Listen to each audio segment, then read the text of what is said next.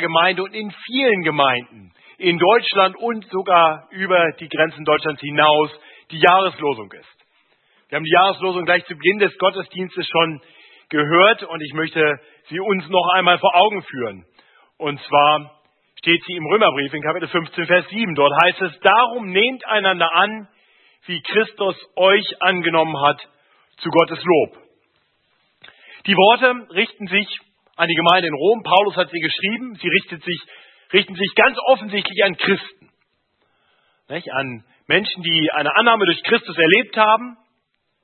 Und es sind Worte, die bestimmt sind für eine lokale Gemeinde. Und von daher dürfen wir wissen, diese Worte gelten auch uns. Also kurz und schmerzlos, liebe Geschwister in der FEG München Mitte. Nehmt einander an, wie Christus euch angenommen hat, zu Gottes Lob. Amen. Meine Annahme bei einigen würde jetzt stark steigen, wenn das das Ende der Predigt wäre. Das ist es aber nicht, weil das ja nicht so ganz einfach ist mit einem solchen Auftrag. Klingt gut, aber wie macht man das? Leicht gesagt und in vielen Fällen relativ leicht praktikabel. Wenn ich mich umschaue, da sind ja viele nette Leute, die man gerne annimmt, mit denen man gerne umgeht. Nur, das heißt, hier ja nicht nur nehmt einige an, nehmt die an, die ihr mögt, sondern nehmt einander an. Und dann wird es schon ein bisschen schwieriger. Denn wenn man sich da so umschaut in der Gemeinde, da findet man neben den vielen netten Leuten auch ein paar Leute, naja, also ich will keinem zu nahe treten, deswegen habe ich jetzt mal rein fiktiv einige Leute kreiert. Und ihr könnt euch mal überlegen, ob ihr Leute kennt, die so grob in dieses Raster passen. Relativ einfach mache ich nur mit einem Attribut immer einen Namen verbunden, ja? Die nervige Nora. Oder der seltsame Sven. Oder die blöde Bärbel. Ihr könnt die Liste fortführen, ja? Ja, gibt es solche Leute? Gibt es für dich so Leute in der Gemeinde? Wie gehst du mit diesen Leuten um? Oder gehst du ihnen am besten aus dem Weg? Also mal ganz ehrlich, nimmst du jeden in der Gemeinde so an, wie Jesus Christus dich angenommen hat? Hm. Ich glaube, die Jahreslosung stellt uns alle jeden persönlich und uns als Gemeinde vor eine große Herausforderung. Und gerade deswegen sehe ich eine Chance in dieser Jahreslosung. Die Chance, dass wir uns von Gottes Wort herausfordern lassen, in diesem Jahr darin zu wachsen, immer mehr einander anzunehmen in geschwisterlicher Liebe, sodass unser Zeugnis der Welt gegenüber stärker wird, leuchtender wird. So wie wir es gerade gehört haben aus dem Johannesevangelium, dieser Aufruf, dass an unserer Liebe zueinander die Welt erkennen kann, dass wir Jesu Jünger sind. Denn als Christen sollten wir eine Liebe zueinander haben, die die Welt nicht kennt. Und so möchte ich dafür beten, dass die Jahreslosung uns hilft, immer mehr zusammenzuwachsen und unserem Zeugnis gestärkt zu werden. Ich bete. Himmlischer Vater, danke, dass du uns nicht einfach so lässt, wie wir sind, sondern dass du uns verändern willst. Immer mehr zu den Menschen, die etwas widerspiegeln von deiner Liebe und deiner Herrlichkeit. Herr, und so möchte ich dich bitten, dass du auch dein Wort heute Abend gebrauchst, um uns herauszufordern und zu ermutigen, um uns Wegweisung zu geben und um uns zu verändern dass wir immer mehr so leben, wie es dir gefällt und ein Zeugnis sind dieser Welt, auf das viele Menschen durch unser Leben miteinander etwas erfahren können von deiner Liebe. So gebrauche du die Verkündigung deines Wortes. Mach uns bereit, auf dich zu hören. So beten wir in Jesu Namen. Amen. Ja, wenn wir diesen, diesen Vers, diesen einen Vers lesen, dann sehen wir gleich zu Beginn das Wort darum und das macht deutlich, dass dieser Vers natürlich in einem Zusammenhang steht und der ist wichtig, um den Vers gut verstehen zu können. Der engere Zusammenhang sind die ersten sechs Verse aus Römer 15 und deswegen möchte ich heute wirklich die ersten sieben Verse, also Römer 1 bis 6 hinleitend und dann Römer 15, 7 wirklich als Zusammenfassung der ersten sechs Verse predigen. Und ich möchte uns den ganzen Text lesen und ähm, damit ihr gleich seht, wie die Predigtstruktur aussieht, habe ich sie hier einmal kurz aufgegliedert. Ja? Wir haben die Verse 1 und 2, die Verse 3 und 4 und die Verse 5 und 6, die jeweils in gewisser Weise eine Entsprechung finden dann in diesem zusammenfassenden Vers 7. Und genau so möchte ich uns helfen, Vers 7 besser zu verstehen. Das ist jetzt hier nicht so gut zu lesen, aber es gibt ja Bibeln, die ausliegen und da könnt ihr dann sicherlich gut lesbar nachvollziehen. Römer 15, die Verse 1 bis 7. Wir aber, die wir stark sind, sollen das Unvermögen der Schwachen tragen und nicht Gefallen an uns selber, selber haben. Jeder von uns lebe so, dass er seinem Nächsten gefalle zum Guten und zur Erbauung. Denn auch Christus hatte nicht an sich selbst gefallen, sondern wie geschrieben steht, die Schmähungen derer, die dich schmähen, sind auf mich gefallen. Denn was zuvor geschrieben ist, das ist uns zur Lehre geschrieben, damit wir durch Geduld und den Trost der Schrift Hoffnung haben. Der Gott aber der Geduld und des Trostes gebe euch, dass ihr einträchtig gesinnt seid untereinander, Christus Jesus gemäß, damit ihr einmütig mit einem Munde Gott lobt, den Vater unseres Herrn Jesus Christus. Darum, nehmt einander an, wie Christus euch angenommen hat, zu Gottes Lob. Ja, ich glaube, wenn man das so hört, dann merkt man schon, dass Vers 7 wirklich eine Zusammenfassung ist. Ein Zusammenfassen der ersten sechs Verse. Und so wollen wir diesen, diese sechs Verse betrachten und damit wirklich Vers 7 besser verstehen. In Vers 1 und 2, da sehen wir eine ausführlichere Beschreibung dieses Aufrufs zur gegenseitigen Annahme. Die Verse 3 bis 4 sind dann die Begründung, die Grundlage für diesen Aufruf. Und Vers 5 und 6 zeigen uns das Ziel um das es letztendlich geht. Kommen wir also zuerst zu den Versen 1 und 2. Dieser Aufruf macht gleich deutlich, dass das, was jetzt hier beschrieben wird, nochmal weiter zurück in einem größeren Zusammenhang steht. Denn wenn es hier heißt, wir aber, die wir stark sind, sollen das Unvermögen der Schwachen tragen, wird deutlich, dass Paulus hier Kategorien aufgreift, die er ein Kapitel lang schon betrachtet hat. Starke und Schwache im Glauben. In Kapitel 14 im Römerbrief, wir werden ihn jetzt nicht lesen und nicht im Detail anschauen, da geht es letztendlich darum, dass es in der Christengemeinde einige Gläubige gab, die, ja, Schwierigkeiten hatten, aus dem Jüdischen kommend mit der neuen Freiheit des christlichen Glaubens umzugehen. Es gab die Frage, wie ist das denn jetzt mit den Feiertagen, mit den mit dem zeremoniellen Gesetz. Sollen Christen das noch halten? Müssen sie das noch halten? Oder haben sie dort Freiheit, das anders zu leben? Und einerseits betont Paulus, ja, wir haben große Freiheit als Christen. In Jesus Christus ist das zeremonielle Gesetz zu einem Abschluss gekommen. Aber andererseits betont er, dass die, die stark sind im Glauben und diese innere Freiheit haben, ihre Freiheit immer mit Bedacht ausüben sollen darauf bedacht sein sollen, dass es vielleicht andere gibt, die über viele Jahrzehnte eben in einem anderen Verhaltensmuster gelebt haben und sich jetzt nicht einfach davon freimachen können. Die vielleicht ein schlechtes Gewissen vor Gott haben, wenn sie die Feiertage nicht halten. Und so sollen die Starken Rücksicht nehmen auf die Schwachen. Gleiches gilt für Götzenopferfleisch. Es wurden Opfer gebracht und manchmal wurden eben auch Opfer gebracht, die nicht dem einen wahren Gott gebracht wurden, sondern Götzen gebracht wurden. Und dieses Fleisch wurde dann auf dem Markt verkauft und da gab es Menschen, die dachten, wenn ich dieses Fleisch kaufe und dann esse, dann versündige ich mich, weil ich letztendlich an diesem Götzenopfer irgendwie teilhabe. Andere sagten, das ist Fleisch, schmeckt gut, kann man kaufen und essen. Wiederum Paulus predigt Freiheit und lehrt gleichzeitig Rücksicht. Und darum geht's. Darum geht's auch für uns. Nun ist Götzenopferfleisch für uns kein größeres Problem. Also ich esse jedes Fleisch, das auf den Teller kommt. Und ich denke, den meisten geht es so. Und die, die kein Fleisch essen, die tun das äh, auf jeden Fall nicht aus im engeren Sinne religiösen Gründen. Und doch haben wir doch auch unsere Themen.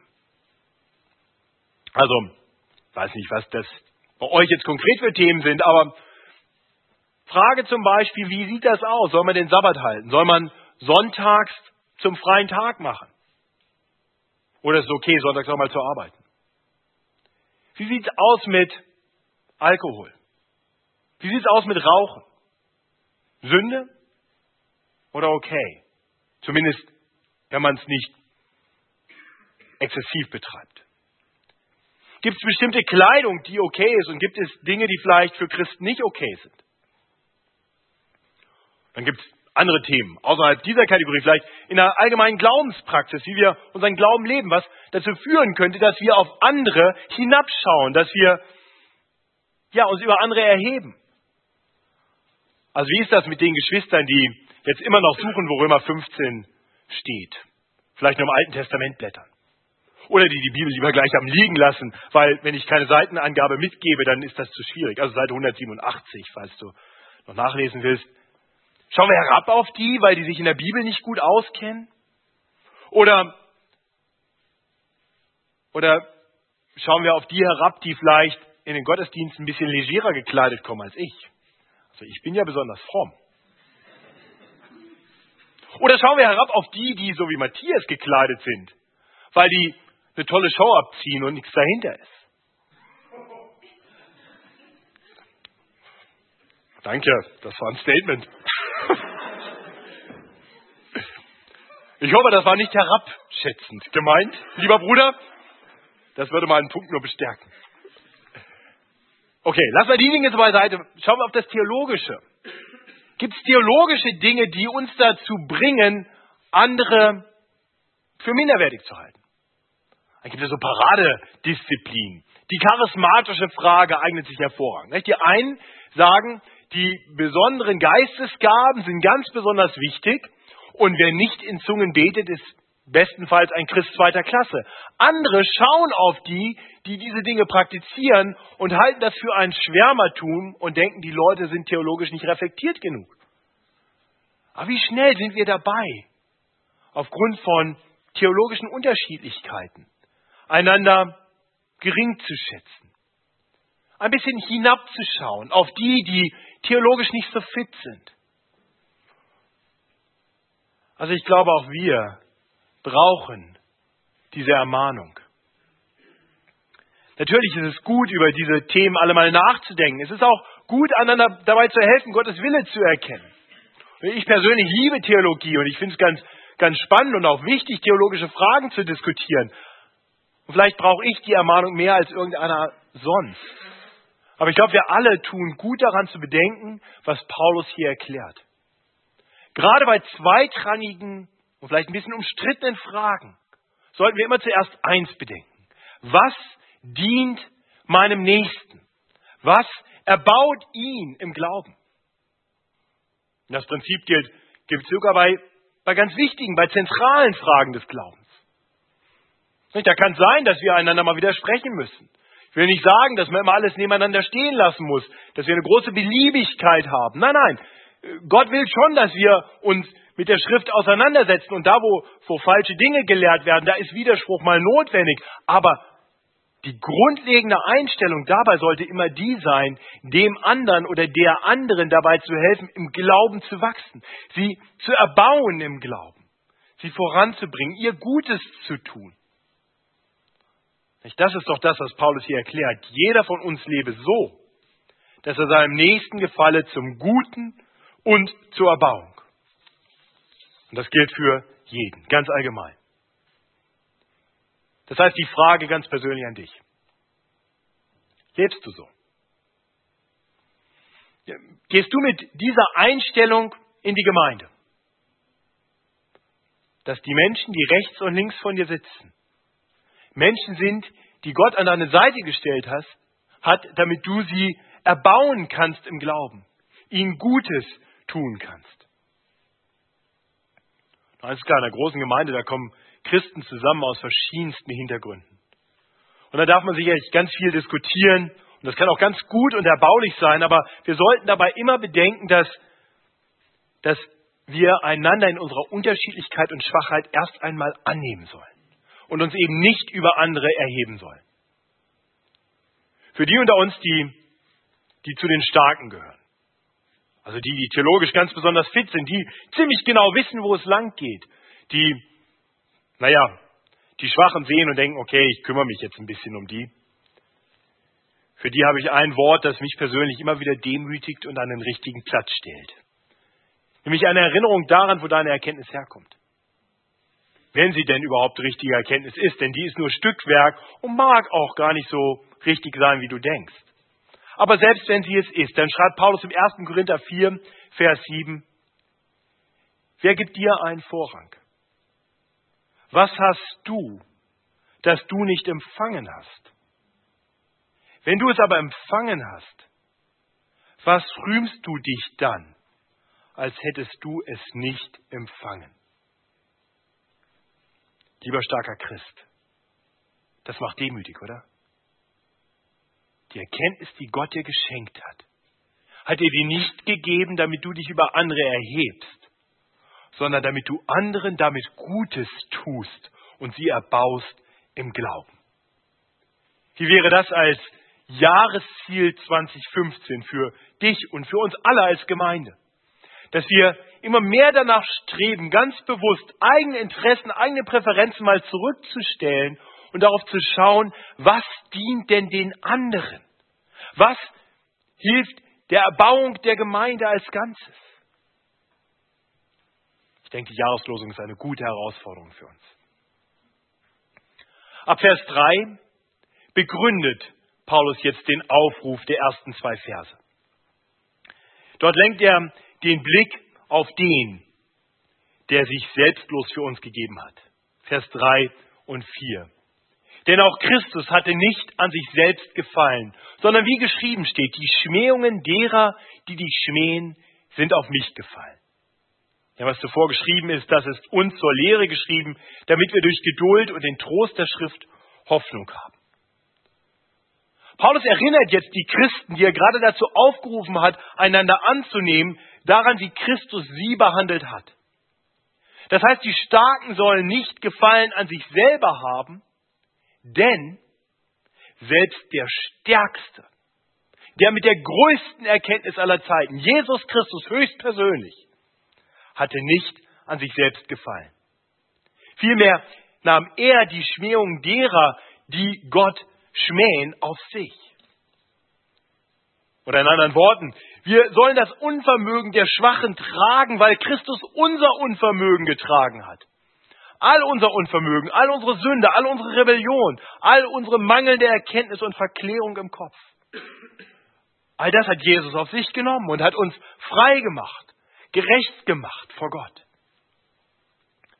Was Paulus hier tut, ist also letztendlich, dass er seinen Aufruf an Christen, andere Christen anzunehmen, begründet in der Annahme, die wir bei Gott gefunden haben. Ich denke, die Reihenfolge ist hier ganz wichtig.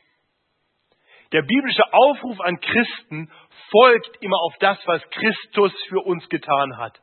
Das heißt, jeder biblische Imperativ, jedes Du sollst, ist gegründet in dem Gott hat für dich. Das ist vielleicht gerade zu Beginn des Jahres ganz hilfreich, sich das neu vor Augen zu führen. Wir haben vorhin von guten Vorsätzen gehört und wir nehmen uns alle möglichen Dinge vor, die wir tun wollen. Das ist auch gut so. Aber, aber gerade dann ist es wichtig, sich klar zu machen, bevor ich anfangen kann, etwas zu tun für Gott, muss Gott etwas für mich tun. Meine Fähigkeit, andere anzunehmen, ist sehr begrenzt. Und sie funktioniert erst, wenn ich mich selber von Gott angenommen weiß. Denn eins ist doch klar, Nächstenliebe kann man nicht verordnen, oder? Ich kann mich nicht hier hinstellen und sagen, nur habt euch lieb. Das klappt nicht. Weil das, das, ist, das ist eine Herzenssache. Und eine Herzensveränderung, die kann man nicht anordnen. Und, und, und Fakt ist, von Natur aus, da sind unsere Herzen nicht so, dass sie, dass sie ständig immer alle lieben. Ich hoffe, ich darf hier von mir auf andere schließen. Ich weiß, dass ich nicht von Natur aus jeden liebe. Ich gehe davon aus, dass es dir auch so geht. Und ich weiß, dass ohne Christus ich vor allem eine Liebe, nämlich mich selbst. Und, und gerade deshalb kam Gott in diese Welt, um uns zu zeigen, was wahre Liebe ist, was wahre Nächstenliebe ist. Er kam in diese Welt in Jesus Christus, die Liebe in Person. Und er hat uns das vorgelebt. Er hat die Menschen geliebt. Und dann hat er uns gezeigt, was wahre aufopferungsbereite, selbstlose Liebe ist. Er nahm, wie es hier heißt, die Schmähungen derer, die ihn schmähten, auf sich selbst. Das heißt, er hat, er hat sich am Kreuz aufgeopfert. Er hat sich ans Kreuz schlagen lassen, um die Schuld derer, die ihn dort ans Kreuz schlugen, zu tragen. Faszinierend. Er, er nimmt die Schuld der Menschen auf sich, damit diese schuldigen Menschen befreit sein können von ihrer Schuld. Und zahlt damit für sein, mit seinem Leben. Das ist wahre Liebe. Und und so darf jeder, der im Glauben zu ihm kommt, wissen, du bist angenommen bei Gott. Du bist geliebt, bedingungslos geliebt von Gott. Das darfst du hier auf Erden schon wissen und erleben. Und du darfst wissen, dass du eines Tages in der Ewigkeit beim Herrn sein wirst, wo die Liebe perfekt sein wird, wo nichts mehr dazwischen stehen wird, wo es auch diesen Aufruf gar nicht mehr braucht, weil, weil auch du perfekt lieben wirst. Und so möchte ich, bevor du dich von der Jahreslosung herausfordern lässt, fragen. Weißt du dich geliebt? Weißt du dich bedingungslos von Gott angenommen?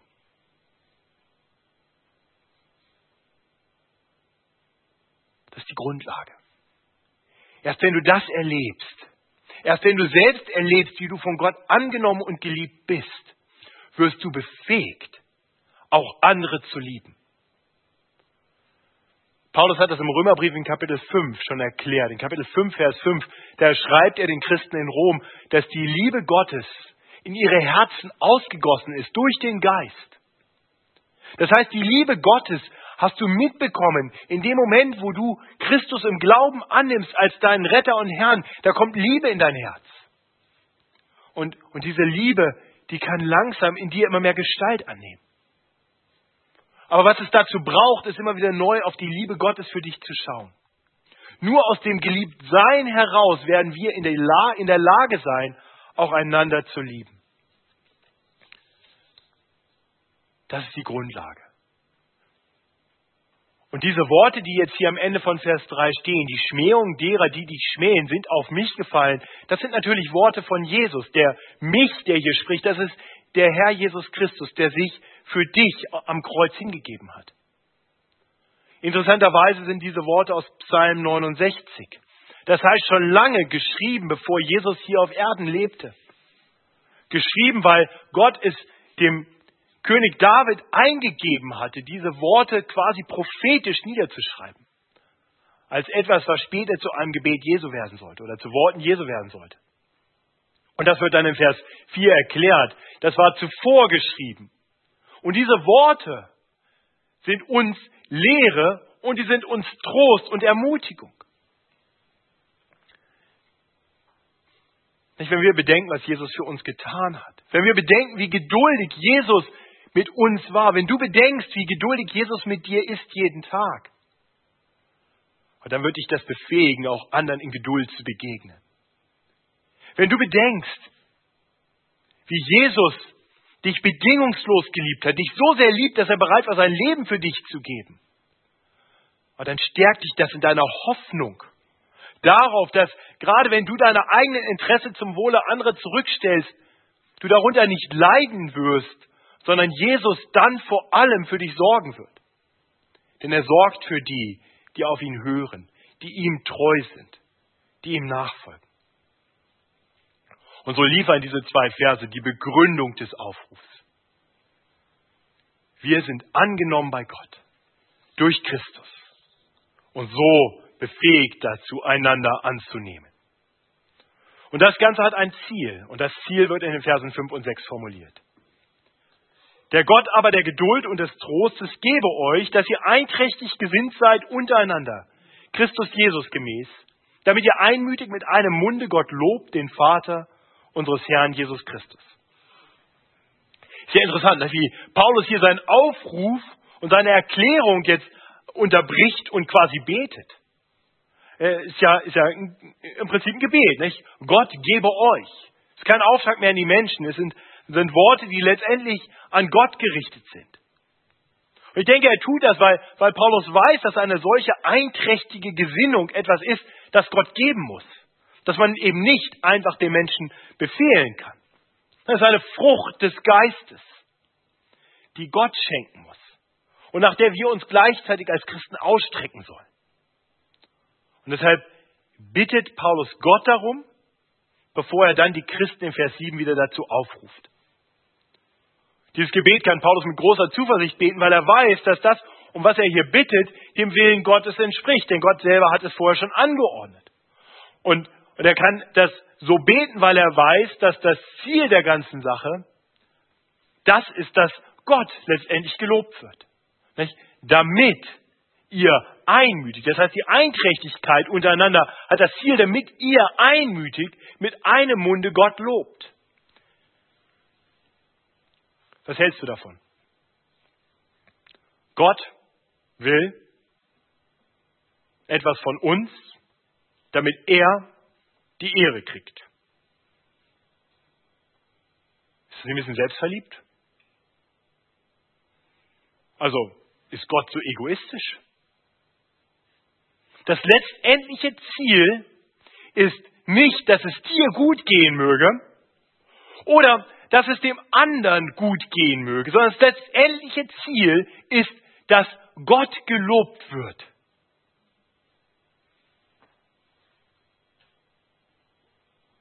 Ja, aber wer denn sonst? Ne? Wer denn sonst? Wer sonst sollte der Fokus aller Dinge sein? Um wen sonst sollte sich alles drehen? Um dich? Oder um mich? Also um wen? Ich glaube, wenn es einen gibt, bei dem wir sagen können, gut, dass sich alles um den dreht, dann ist es Gott. Gott ist der Gott der Liebe. Gott ist perfekt. Gott tut nichts Böses. Gott allein ist wert, angebetet zu werden. Ihm gebührt alles Lob, alle Ehre. Und deswegen gebe der Gott der Geduld und des Trostes uns allen, dass wir einträchtig gesinnt sind untereinander, Christus Jesus gemäß, damit wir dann einmütig mit einem Munde Gott loben, den Vater unseres Herrn Jesus Christus. Also wie ist das? Ist das dein Anliegen? Möchtest du ein Leben führen in der Gemeinschaft mit anderen, das Gott ehrt? Ist es dein Anliegen, dass Gott gelobt und geehrt wird durch dich? Mir hat vor gar nicht so langer Zeit mal jemand gesagt, ja, das möchte ich. Das möchte ich sogar so sehr, dass ich gemerkt habe, dass ich besser ohne Gemeinde weiterlebe. Weil die Gemeinde mich in gewisser Weise daran hindert. Weil in der Gemeinde ständig Kompromisse nötig sind. Ständig Leute sind, die, na, die es mir schwer machen, Gott zu loben. Es menschelt einfach unheimlich in der Gemeinde. Eine Ansammlung von Sündern. Wie soll das hilfreich sein, bei meinem großen Auftrag, Gott zu loben? Also ersten Moment dachte ich, naja, ganz Unrecht hat er nicht.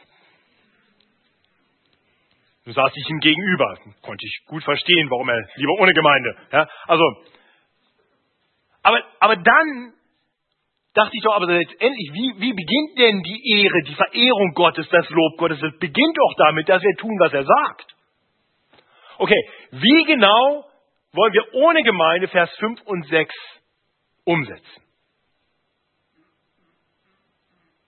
Geht nicht, ne? Gott will gerade, dass wir in der Gemeinschaft miteinander etwas zum Ausdruck bringen, was wir alleine gar nicht zum Ausdruck bringen können. Gerade darin, dass wir Sünder, imperfekte Menschen, ja geheiligte Sünder, aber immer noch Sünder annehmen. Gerade dadurch, dass wir uns in unserer Unterschiedlichkeit und in unserer Seltsamkeit und was auch immer noch annehmen, gerade dadurch ehren wir Gott, weil wir gerade dadurch zeigen, dass Gott etwas in uns verändert. Wir brauchen als Christen die Gemeinde, weil das Gottes Plan ist zur Evangelisation der Welt. Da, wo Christen zusammenkommen, miteinander leben, dort wird etwas sichtbar von der Herrlichkeit Gottes.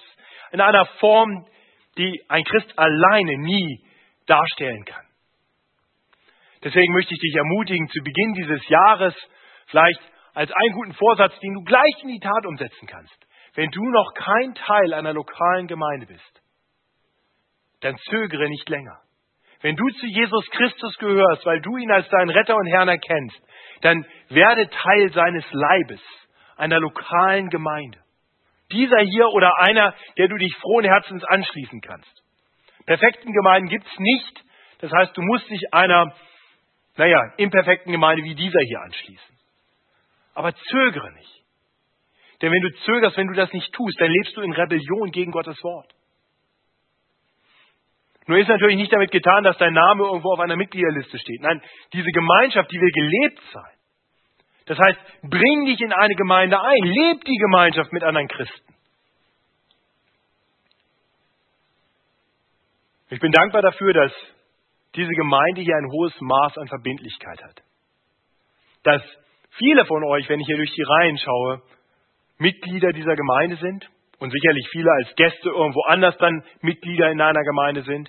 Ich bin dankbar dafür, dass ihr eben nicht nur auf einer Liste steht, sondern hier seid, dass ihr die Gemeinschaft der Gemeinde wirklich lebt. Und doch denke ich, dass auch wir, die aktiven Gemeindemitglieder, uns herausfordern lassen dürfen durch diese Worte.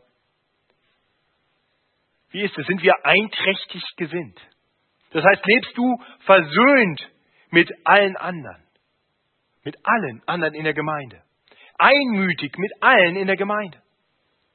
Gibt es jemanden in dieser Gemeinde, mit dem du nicht in geschwisterlicher Liebe verbunden bist? Gibt es jemanden, dem du vielleicht gezielt aus dem Weg gehst oder der dir ehrlich gesagt völlig egal ist? Und dann lass dich durch die Jahreslosung herausfordern.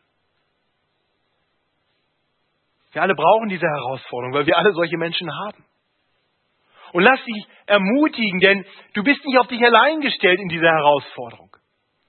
Paulus betet für die Christen. Gott selbst gibt uns in, Wort, in seinem Wort ein Gebet, wo, wo er uns selber dazu ermutigt, bei ihm die Hilfe zu suchen, die er uns gerne gibt. Und dieses Gebet, was Paulus gebetet hat, das möchte ich an dieser Stelle für dich beten. Und für mich auch.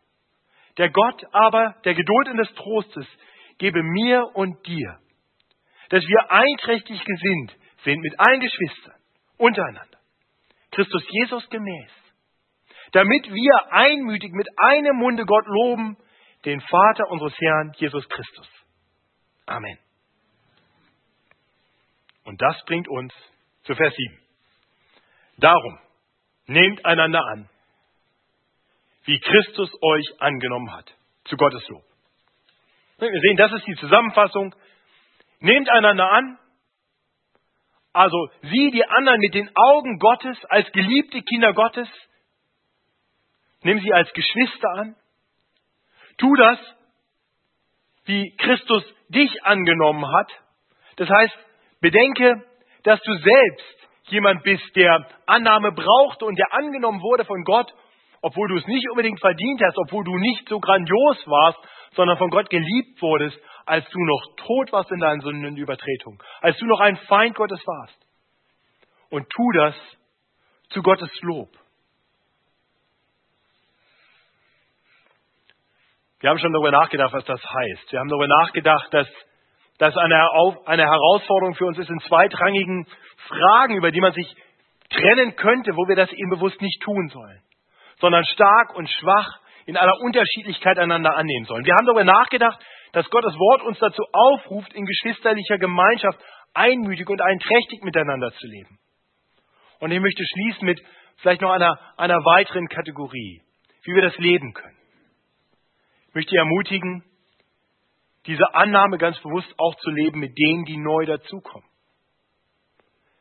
Eigentlich jeden Sonntag kommen neue Leute in diese Gemeinde. Ich weiß nicht, ist heute irgendeiner zum ersten Mal hier in der Gemeinde? Irgendeiner? Eins, zwei, drei, Vier? Doch ein paar, müsst nicht so schüchtern sein. Ich werde jetzt euch keine Fragen stellen. Ähm, das ist jede Woche so. So, das sind neue Geschwister, die sind jetzt hier. Und wir haben dieses große Geschenk, jede Woche neue Leute in unseren Reihen zu haben. Und es ist eine Herausforderung zugleich, weil, weil wir uns eben nicht nur noch um uns selber drehen können, sondern neue Leute mit in den Kreis hineinnehmen. Neue Leute mit integrieren, ihren, ihnen das Gefühl geben, bei uns angenommen zu sein, herzlich aufgenommen zu sein. Ich möchte uns von da eine Herausforderung geben, uns alle ermutigen, vielleicht ein Ziel uns zu setzen, nicht nur für heute, sondern für, die, für dieses ganze Jahr. 52 Wochen, 52 Sonntage. Jeden Sonntag sollte jeder von uns es sich zum Ziel setzen, eine neue Person kennenzulernen. Ich bin mir ziemlich sicher, so wie die Gemeinde sich entwickelt, und ich bin mir ziemlich sicher, nächsten Sonntag wird es noch voller werden, dass du jede Woche jemanden findest, den du noch nicht gut kennst. Es kann jemand sein, der ganz neu ist. Es kann auch jemand sein, der vielleicht schon viele Jahre da ist, aber den du noch nie wirklich kennengelernt hast. Es kann auch jemand sein, den du vielleicht schon mal kennengelernt hast, aber aus den Augen verloren hast. Vielleicht auch bewusst aus den Augen verloren hast. Jede Woche eine neue Person. Nicht nur Hallo sagen und den Namen sagen, sondern ein bisschen kennenlernen, erfahren, wer ist diese Person. Stefan Lange, ah, Banker bist du. Aha, super, verheiratet mit Christina. Aha, Christina. Ach so, ja, jetzt habe ich den Namen auch richtig gemerkt. Ihr wart vorher in Bonn und seid von Bonn nach München gezogen. Interessant. Motorradfahrer bist du. Schön. Mensch, jetzt weiß ich ein bisschen was von dir. Lernt einander kennen, denn nur so können wir das leben, was die Jahreslosung von uns will. Einander anzunehmen in herzlicher Liebe. Zu sehen, vielleicht hat mein Bruder Nöte. Vielleicht braucht er mein Gebet. Vielleicht braucht er praktische Hilfe. Vielleicht ist er neu in der Stadt und, und kennt sich hier noch nicht gut aus. Und vielleicht kann ich ihn mal mitnehmen. Vielleicht kann ich ihm praktische Tipps geben. Vielleicht kann ich ihn zur Hand geben beim Einzug in die neue Wohnung. Vielleicht braucht er einen Hauskreis. Vielleicht kann ich ihn mal einen Hauskreis einladen. Ihr Lieben, lasst uns das ganz praktisch leben. Und dann gibt es noch die Leute, die, die vielleicht regelmäßig einfach ein bisschen weniger Beachtung bekommen und die vielleicht ganz besonders viel Zuwendung nötig haben. Also ich kenne da ein paar Leute in dieser Gemeinde, die viel allein sind und darunter leiden. Lasst uns die ganz besonders im Blick haben. Lasst uns schauen, wie können wir für sie da sein. Und das Faszinierende ist, wenn wir dann auf die nervige Nora oder die blöde Bärbel oder den seltsamen Sven zugehen, dann merken wir, die sind gar nicht so nervig und so seltsam und so blöd. Das sind von Gott geliebte Menschen, mit Christi teurem Blut erkauft, zu Brüdern und Schwestern gemacht und uns an die Seite gestellt. So lasst uns einander annehmen, wie Christus uns angenommen hat, zu Gottes Lob. Ich bete. Himmlischer Vater, danke, dass du uns immer wieder daran erinnerst, dass jeder Aufruf in deinem Wort gegründet ist in dem, was du für uns getan hast. Danke, dass wir das selbst in dieser Jahreslosung lesen dürfen. Dass wir daran uns erinnern dürfen, dass wir durch Christus von dir angenommen sind. Danke, Herr, dass du uns liebst, auch wenn wir nicht immer liebenswert sind. Und danke, dass du uns zusammenstellst in Gemeinden, wo wir die Liebe, die du in unsere Herzen gelegt hast, einander zukommen lassen können. Ja, und so bete ich, dass diese Gemeinde immer mehr zu einem Ort wird, in dem wir schon etwas schmecken können von dem, was uns erwartet. Ein bisschen Himmel auf Erde. Herr, ich bete, dass diese Gemeinde immer mehr zu deiner Gemeinde wird. Eine Gemeinde, in der die Liebe, die du uns erwiesen hast, weitergetragen wird. Herr, und ich bete, dass die Liebe in dieser Gemeinde immer mehr zu einem Licht wird in dieser oft dunklen und lieblosen Welt, sodass wirklich jedermann erkennen kann. Jedermann draußen vor dieser Gemeinde, an unseren Arbeitsplätzen, an der Uni, da wo wir wohnen, da wo wir einander begegnen, sodass jedermann erkennen kann, dass wir Jesu Jünger sind, weil wir Liebe haben zueinander. Herr, so bau du deine Gemeinde. So beten wir in Jesu Namen. Amen.